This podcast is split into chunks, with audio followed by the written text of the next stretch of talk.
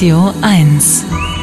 Normalerweise wissen Sie ja, dass ich mit Marc Benecke gern auch mal über so was Morbides spreche, äh, über Forschung, wo wir anderen Menschen, die damit nicht jeden Tag zu tun haben, vielleicht auch mal sagen, riecht das nicht komisch, wenn Marc zum Beispiel an Leichen forscht und dort Maden runtersammelt, die ihm ganz viele äh, Informationen geben. Diesmal aber hat Marc ein neues Buch geschrieben, über das wir gleich sprechen wollen. Es heißt Memento Mori, der Traum vom ewigen Leben. Und da geht es genau um das andere, nämlich um die Frage, wie lang können wir eigentlich theoretisch leben und was machen die Menschen, um nicht sterben zu müssen und um ewig weiterzuleben. Und darüber frage ich ihn gleich selbst aus. Er ist Mitglied des Komitees des IG Nobelpreises für kuriose wissenschaftliche Forschungen, Vorsitzender der Deutschen Dracula-Gesellschaft und der bekannteste Kriminalbiologe der Welt. Dr. Marc Benecke, live auf Radio 1, die Profis. Langes Leben und Wohlstand, lieber Marc. Ja, ein, ein gereiftes oder auch jugendlich äh, spritziges Wochenende, lieber Stefan. Guten Morgen. Du hast ja schon sehr, sehr viele Bücher geschrieben. Hast du mal nachgezählt, dass wie vielte das jetzt gerade ist, das neue? Nee, nein, nee. das weiß ich nicht. Ja, aber kommt schon einiges raus. Diesmal also erschien im Verlag Edition Roter Drache Memento Mori, der Traum vom ewigen Leben. Und du hast da viele, viele Jahre für recherchiert. Was genau wolltest du rausfinden? Also eigentlich bin ich da nur reingestolpert als Biologiestudierender vor sehr, sehr langer Zeit, weil ich äh, mich über gewundert habe, dass Menschen so Angst vorm Sterben haben und denken, das wäre blöd und so. Dann habe ich äh, so ein bisschen, ja, sachlich erklärt, das ist einprogrammiert, weil die Umwelt ändert sich halt dauernd und da unser Körper nicht wissen kann, äh, wie in zehn Generationen die Umwelt ist, muss es halt immer neue Möglichkeiten, also erbliche genetische Möglichkeiten auf dem Markt des Lebens geben und die, die dann halt gut angepasst sind an die noch unbekannte Zukunft, die sorgen dafür, dass die Art oder die Gattung oder wie auch immer dann weiterlebt. So, und dann bin ich rumgegurkt, zum Beispiel bei der Lenin Society of London bin ich gewesen und dann habe ich die Bionauten getroffen, die sich eingeschlossen haben in einer riesigen Glaskuppel beispielsweise ähm, in Arizona und die waren ähm, sehr interessant, also man hat gemerkt, die waren untereinander nicht mehr so gut befreundet wie vor diesem Experiment, weil wenn man sich sechs Monate in einer Glaskuppel einschließt, okay, dann äh, passieren Dinge.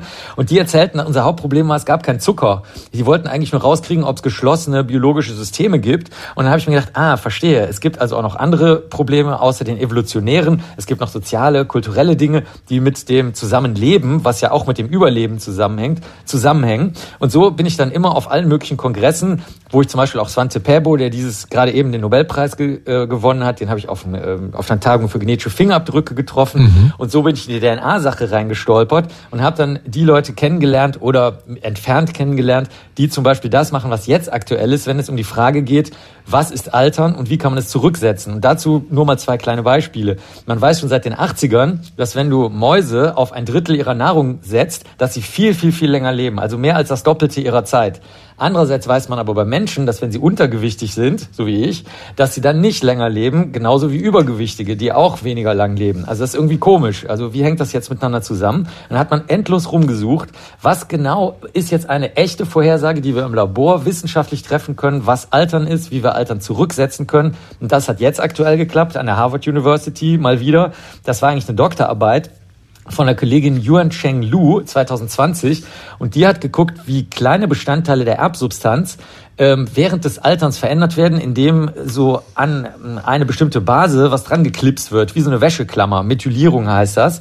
Und daraus kann man ziemlich genau vorhersagen, wie alt du in Wirklichkeit gerade bist. Also nicht von deinem Personalausweis her oder von dem, was andere Leute denken, sondern aus deiner Erbsubstanz. Und da das jetzt die Harvard University ist, haben die gesagt, okay, dann gucken wir mal, was passiert, wenn wir diese Klemmerchen jetzt umbauen. Und in der Tat, es ist denen dann gelungen, das ist jetzt ganz, ganz neu, tatsächlich ähm, das Altern rückgängig zu machen. Natürlich zunächst mal bei den Labortieren, aber wir wissen schon, das könnte auch äh, bei Menschen funktionieren. Und dann werden genau diejenigen Sachen, die wir als Menschen auch als Altern ansehen, werden dann auch wirklich wieder, wenn man so will, geheilt oder in einen jugendlichen Zustand zurückgesetzt. Zum Beispiel das Augenlicht kann wieder zurückkommen. Man kann fester mit den Händen zufassen, Hör was auf. ein ganz wichtiges Merkmal dafür das ist. Science Fiction. Ist das wirklich wahr? Das geht? Das, das ist schon im Labor äh, passiert. Und das ist eben das Geile an dem Buch, dass äh, ich jedes Mal, wenn ich irgendwen frage und irgendwo zu einer Tagung fahre und den anquatsche, dass sie dann sagen, ach so, ja, das haben wir gerade schon im Labor gemacht, das funktioniert jetzt schon. Also es ist mega Science Fiction, wie so oft in unserer Sendung hier. Aber ähm, hier wird jetzt endlich mal die Frage richtig akut wollen wir das bei Menschen ausprobieren. Und das, äh, das werden wir dann in den nächsten Jahren leben und hier in der Sendung besprechen. Okay, für uns ähm, Normalsterblichen, die wir keinen Zugang haben zu Harvard-Laboren, um unsere Gene umbauen lassen zu können, ich nehme mal an, das machen die ja auch noch nicht am Menschen, äh, hast du bei deinen Recherchen irgendetwas rausgefunden, von dem du sagen würdest, es verlängert unser Leben? Also für all die da draußen, die sagen, das Leben ist so schön, ich hätte gerne noch ein, zwei Jahre länger. Ja, also es sind, also im normalen menschlichen Zusammenhang sind es auf jeden Fall soziale Kontakte. Also du musst irgendwie denken, dass du noch eingebettet bist in die menschliche Gemeinschaft. Deswegen haben sie ja in England, also im United Kingdom, sogar dieses von uns beschmunzelte Ministerium für Einsamkeit, was sich anhört wie aus Harry Potter oder so. Aber das hat man wirklich erkannt. Einsamkeit ist lebensverkürzend auf jeden Fall. Dann die Nahrungsgewohnheiten. Also man sollte versuchen, die sich natürlich ausgewogen und so zu ernähren. Das hat schon der Leibarzt von Goethe, der Hufeland, geschrieben, der auch in meinem Buch vorkommt. Aber ähm, es ist tatsächlich so, darauf könnte man sehr stark aufpassen. Und ähm, was nicht unbedingt nötig ist, gut für mich, ist zum Beispiel Sport oder sowas. Das musst du nicht machen. Es reicht ein Mindestmaß an Bewegung, schon ein paar Minuten pro Tag, bisschen an die frische Luft gehen, wie Mutti das schon gesagt hat. Und äh, im Grunde genommen ist, äh, wenn du es in einem einzigen Satz sagen willst, ist es Angemessenheit und Ausgewogenheit, die dir auf jeden Fall noch ein paar zusätzliche Lebensjahre schenken kann. Warte, ich kündige gerade meine Mitgliedschaft im Fitnessstudio. Marc, Sehr gut. vielen Dank. Memento Mori, der Traum vom ewigen Leben, erschien im Verlag Edition Roter Dache, 264 Seiten, kosten sie im Buchhandel 16 Euro. Marc, danke dir. Bis nächsten Samstag. Sehr gerne. Jo. Ciao, ciao. ciao. Das war Dr. Marc Benecke, live auf Radio 1 die Profis.